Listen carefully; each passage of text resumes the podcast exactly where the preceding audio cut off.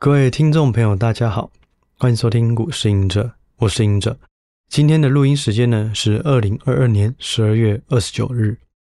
我们这一期呢，因为是一个二零二三年的开始不久，所以想要跟大家聊的是二零二三年的投资准备。我就是说，今年呢，我们要看的议题是什么？不管是产业面或是经济面，那我们又该如何布局？那给大家一个大的方向，那希望能够对呃听众都有一些帮助。好，我想要讲两个，先讲两个我觉得很重要的一个东西，它其实不是二零二三年，它是之后都会越来越重要的两个，一个叫做逆全球化，一个叫做 ESG。ESG 就是指这种。公司要走这种永续治理、永永续经营，那它包含对于环境、社会或是公司治理的要求会越来越高。那符合这些 ESG 的呢，它就会是一个比较这种呃比较好的企业。那也会有越来越多的呃组织或者是说这种投资法人会去买哦。这两个东西我们都分开来讲哦。我先讲 ESG 好了，因为 ESG 的内容比较。比较比较简短哦。ESG 呢，我先讲一个故事，就是说我以前在嗯当投资机构的时候，当分析师以及基金经理人的时候，就开始会想说，ESG 跟一家企业的股价会涨或会跌，好像应该不会有太大关系吧？因为有一家公司很乖，很有愿景，做很多好事。可是它的获利如果不成长，那难道这些公司股价还会涨吗？那这会不会更像一个假议题？实际上对于选股没有太大帮助。哦，当时候有一点疑问。然后过没有多久呢，我们的这个主管他就突然要求说：“来，我们以后呢做所有的投资决策哦，分析个股的时候要多一个评分标准。”就是去看这家公司有没有符合 ESG 的规范。假设这家公司呢，它是曾经有过一些不好的这种呃社会的违反社会的道德、违反社会的责任，就不能买它。如果这家公司呢，它是做这种毒品，它是做赌博相关、做军工相关，就不能买它。然后。我们就开始每每次研究个股的时候，或是要讲写买进卖出，都一定要有这个 ESG 的评判标准。好，这在讲什么？就是说 ESG 呢，它会让有一些发展比较正向的公司，或是说它对于这种道德伦理或是公司治理更好的公司，会有一些买盘。而这些买盘呢，它是因为过滤掉。不符合的公司以后，这些资金就会分配在这个这个池当池当中。对，联合国有一个组织，好像叫 PRI 吧，它是一个一个一个算是一个共识啊。就这个组织的共识，就是说，他去邀请了很多的这种投资机构啊、大基金啊来签署。跟 ESG 相关的，也就是说，所有的投资决策在评估的时候，都要把 ESG 加进这个评分项，就很像我刚刚提到我们公司在做的事，以前以前公司在做的事啊。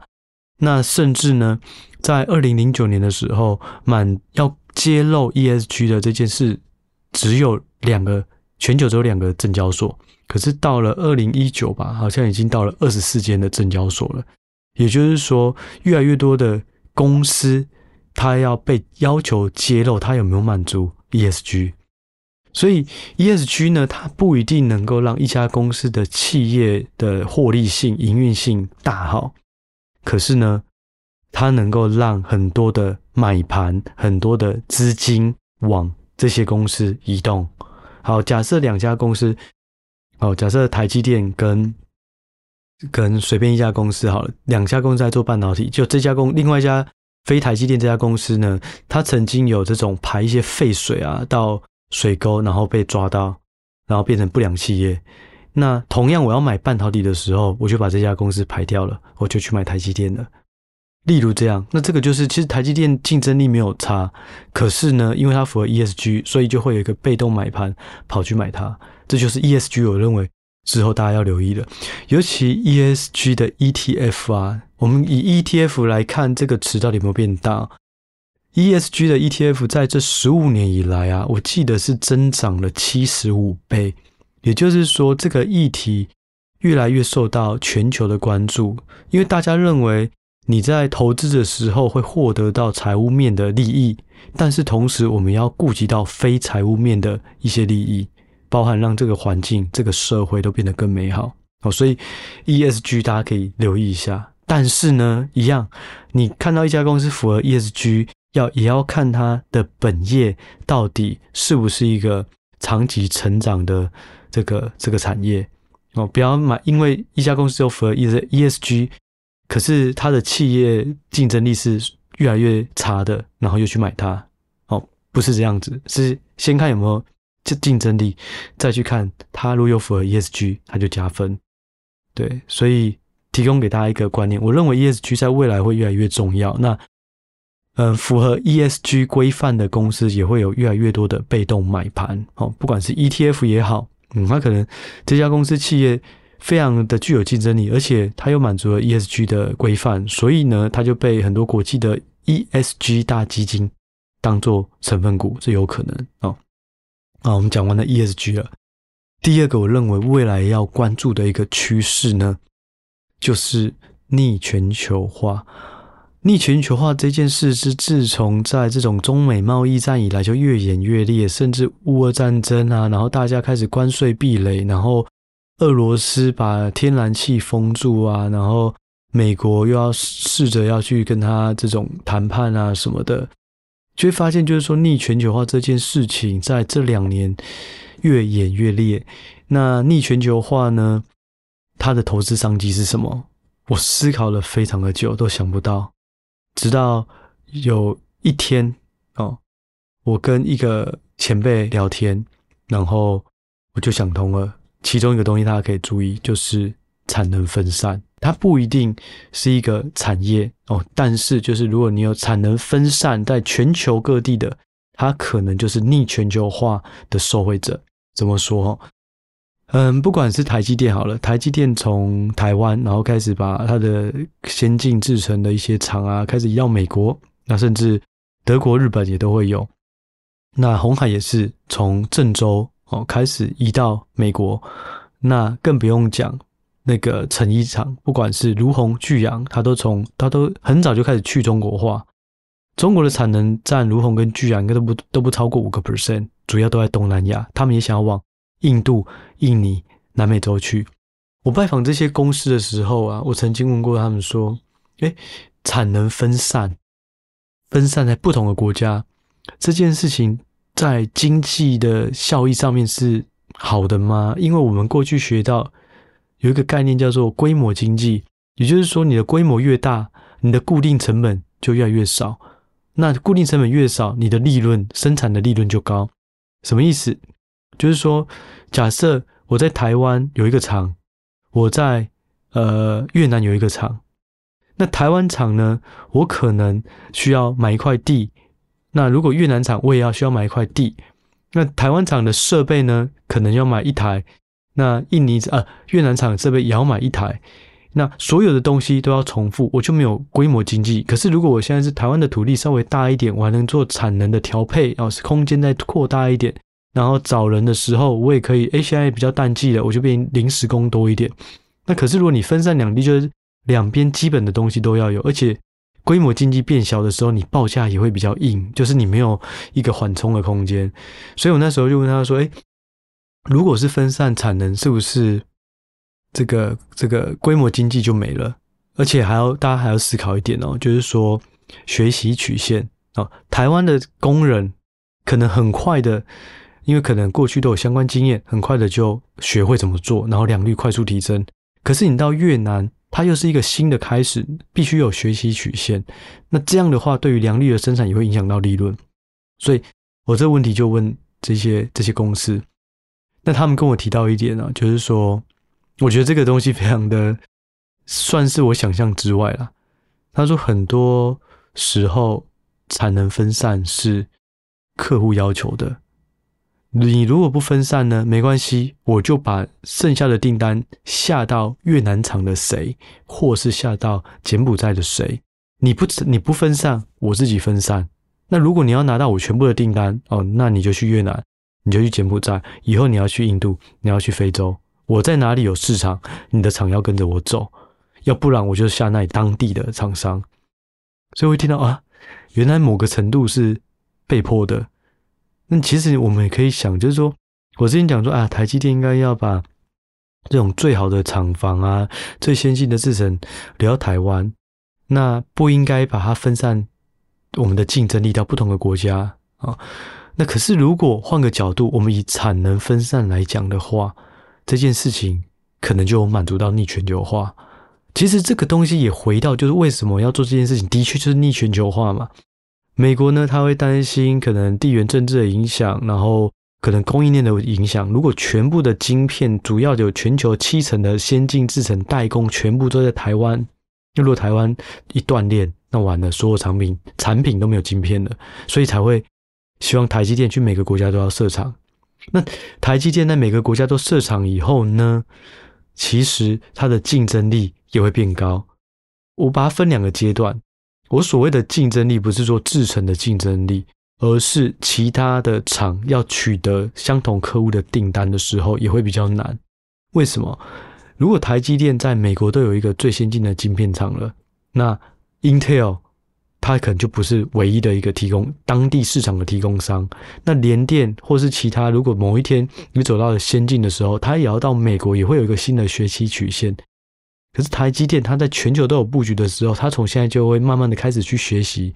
那之后要进来的人，他也会一段亏损的过程，因为你新厂必须要练兵。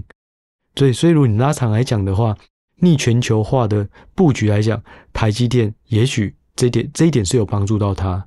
那我刚刚讲到的红海也是嘛，因为郑州厂中国疫情的关系，所以。导致苹果的一些机子，它在生产的时候没有那么顺，因为一下停工，一下复工，那就变成是说，苹果它在下给红海的时候，可能就担心说啊，我不能全部都在中国，每次只要中国一出现政政策上的转变，我的产品可能就延后。那好，红海你要去其他国家设，要不然我就把这些订单给其他人帮我做，所以大家就开始做分散产能的状的这种布局。哦，所以我认为啦，就是说逆全球化，大家要留意的，就是说，如果它的产能是相对分散的，那这件事情就会有很大的帮助。所以两个，一个是 ESG 哦，如果有一家公司企业满足 ESG；第二个，如果有一家公司它的产能是分散，而且呢，这些分散的产各个产地都已经有这种学习曲线，它的利润都变高了，那也许又更好，因为你分散的出席。毛利率一定会掉。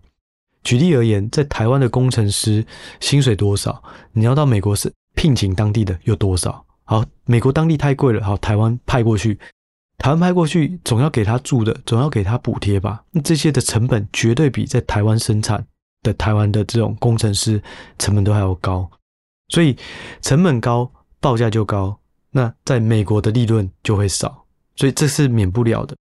但是呢，另外也有听到，就是说啊，对，它的成本变高了，但是美国还是会跟他下单，毕竟他们认为断链的风险更大，所以我宁愿养你这个厂的一些一部分的订单，我也希望你过来。其实还有就是说，台积电过去美国厂以后，有可能就会获取到更多特斯拉的订单，因为特斯拉发现，哎，那台积电当地就有厂了，我就直接用它的晶片就好。所以就是说，其实分散产能是逆全球化，可是有时候也是因为客户的品牌、客户的考量，他的要求。好，所以我认为这个是一个很大的投资观念的转变。以前我们都要买这种全球化，那全球化最快的就是网购，最快的就是这种金融、这种线上支付。因为你跨国去买东西，全球化越频繁，那这种呃购物啊，或是金流，它的需求就越大。但是当逆全球化，就是说扩呃扩扩散自己不同地方的产能，这种反而会比较有利。那另外呢，就是说，我们进入到第二个主题，明年要怎么选股哦？我在过去几集还有呃我自己的 PP 文章，然后应该在 Facebook 也有提过啊，就是说，我认为明年上半年的话，可以先留意传产。为什么留意传产？因为第一个，疫情慢慢复苏了，然后这个消费开始，消费力开始回补啊，不管是。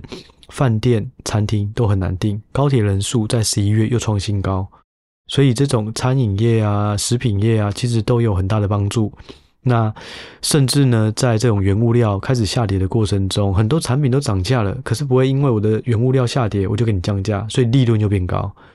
那另外就是说，在这个台湾民间的这个消费啊，Bloomberg 预估啦，在今年的第四季好像是快三趴，那明年第一季会变成四点五趴的样子，四点五趴上下，再来到第二季到七趴，也就是民间消费有一个快速增长，所以对于台湾的内需就会有很大的帮助。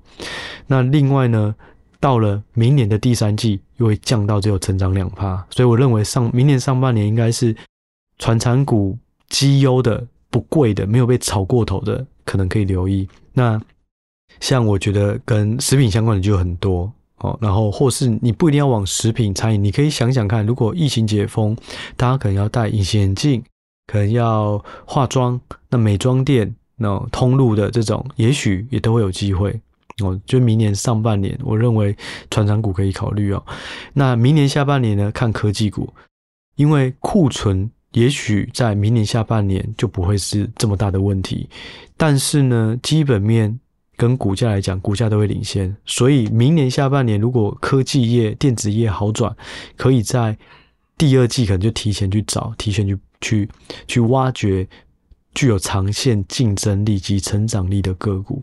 好，所以这是我的想法。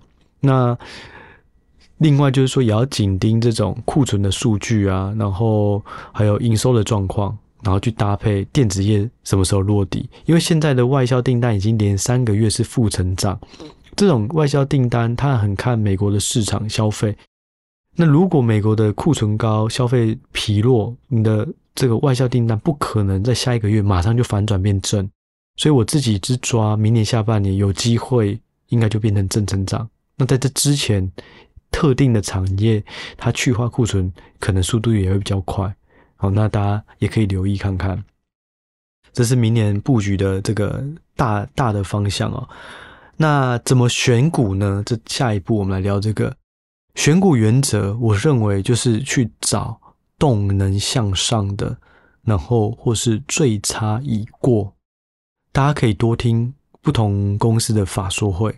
我如果提到就是说，哎，最差已经过了，然后或者说我已经预见明年的第一季是谷底，类似只要有这种言论的会比较好。当然，他言论有可能是太乐观，那你就要再去查这个发言人过去讲话的历史是不是都是中性客观。如果是的话，可以先找动能向上。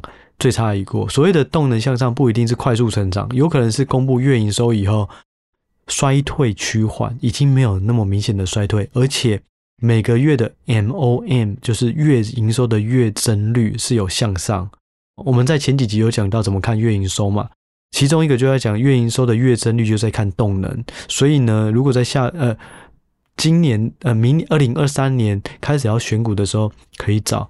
动能向上，也就是月营收慢慢往上，然后在法说会提到最差已过，而且不要只有选便宜的，因为选便宜的如果没有前面这两个条件，有可能它会再继续破底，因为它库存还没去化结束，最差还没有看到。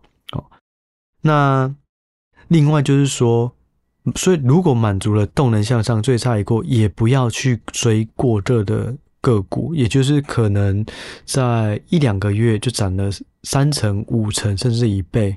对，那讲到这个，就想到其实矽智财我一直以来都很看好，从可能第二季的 Podcast 开始就一直在说矽智财的趋势。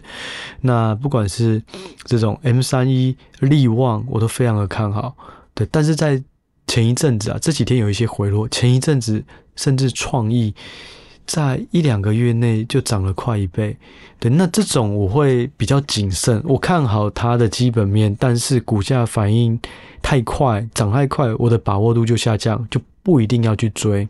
哦，所以就是说，我们尽量去找动能向上、最差已过，但是不要去买超便宜，然后这两个条件都还没达到，或是这两个条件达到，可是股价短期大暴涨的，对，那这种风险都会比较高哦，就让大家留意一下。不过最近说到市场状况啊，其实有人在提面板、NB、TV，其实需求。最差好像已经过了哦，大家可以去留意看看哦。那另外，我觉得矽智财有一个好处，就是它没有库存，那它的成长也都很稳健。对，所以一样客观来看基本面的状况，可是也要客观去看现在的股价跟评价是否便宜。基本面好，股价便宜才是重点哦。因为我们在二零二三年的投资，不要去追逐短线，还是要以长线为主，因为你不知道。经济什么时候通膨会真正的快速下降？搞不好它又在高档震了一阵子，那股市也不会好。所以尽量把投资的期间拉长，看一年谁未来会越来越好，然后竞争力也越来越强。那这种在低价的时候，你也许就可以考虑分批布局。好，所以我们刚刚提到的有一个重点，就是分批布局。我认为二零二三年。就是要这样哦，不要一次性看到哇 CPI 大降了，然后马上又买了一篮子的股票，一定就是分批布局。它的基本面好了，找到好价位了，那就一次一次买，一次一次买，或者跌多，然后股市不好的时候再买多一点。假设基本面都已经看到底部的状况下了，哦，那这个东西呢，其实我们自己啊。我们在十二月底的这个月专题的 PP 的这个 Press Play 的报告里面，就有比较，就是说二零二三年的投资机会，我们从每一个市场里面去看，呃，明年预估的成长性较高的产业有哪些，衰退的有哪些？对，那如果是 PP 的用户的话，其实我非常建议去看那篇报告，好，因为那篇报告我们就是以比较大的这种呃框架去看。明年各产业的表现，那从里面选股可能也会比较容易选到安全的，然后具有投资机会的。对，那如果没有不是用户的话，你其实也没关系，你就是多听法说，然后从产业里面去收集资料。我觉得方式都差不多啦，只是说自己的话，可能就要先设好自己的这个股票持有哪些，然后就紧盯这些个股或是产业的脉动。好，那最后一个。就是大家也常问的啊，二零二三年到底债券好吗？我觉得二二零二三年的债券应该整体来讲一定会向上，只要通膨不再创高，不再上去，缓步下降，二零二三年的债券就会上涨。好，如果债券上涨呢，到底要买什么？哦，要买两年债、十年债、三十年债，要买什么？一个重要、一个简单的方式就是说，当呃越短天期的债券，它反映越多的是政策利率，政策的决策，例如要升息、要降息，那这个两年债它会有最敏感的影响。三十年债呢，利率会影响它的价格，可是对于长线经济的好坏会影响更多。所以，如果你只是纯粹觉得是说，哎。这个升息已经见顶了，准备要慢慢降息，那可能买两年债会比较好。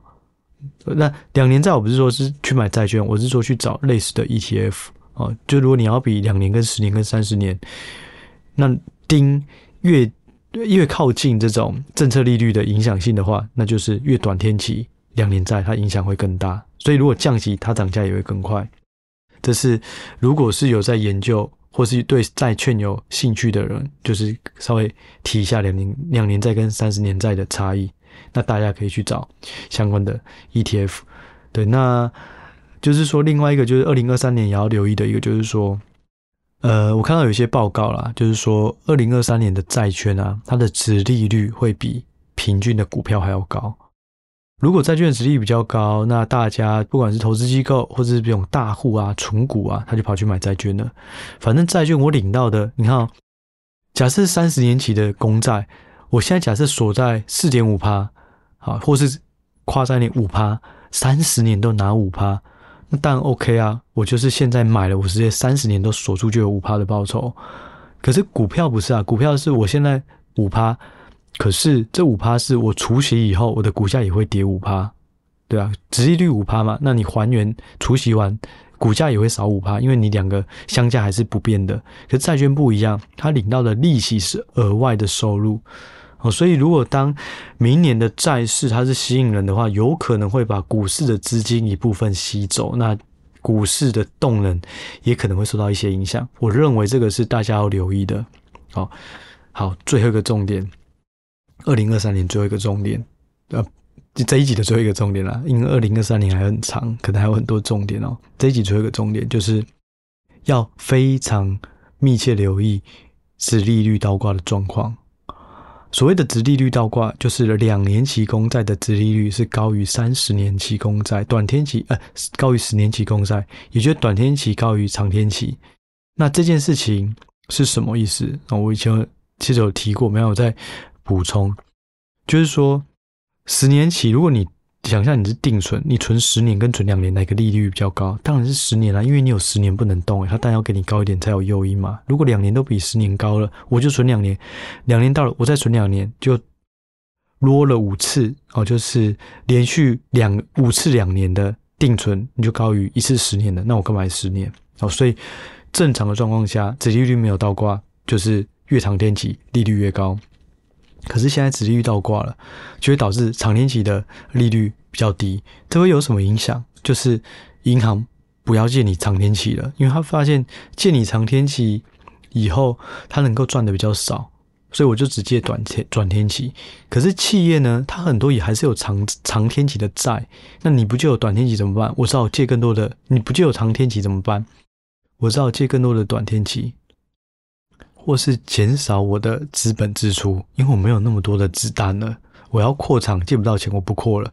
那这样就会影响到企业的成长性，那也就会让经济变得比较疲弱。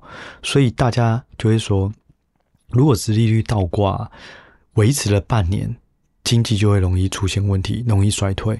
所以明年要留意哦。如果殖利率持续倒挂，持续倒挂，那可能经济衰退的几率还是很大，大家就要稍微偏保守。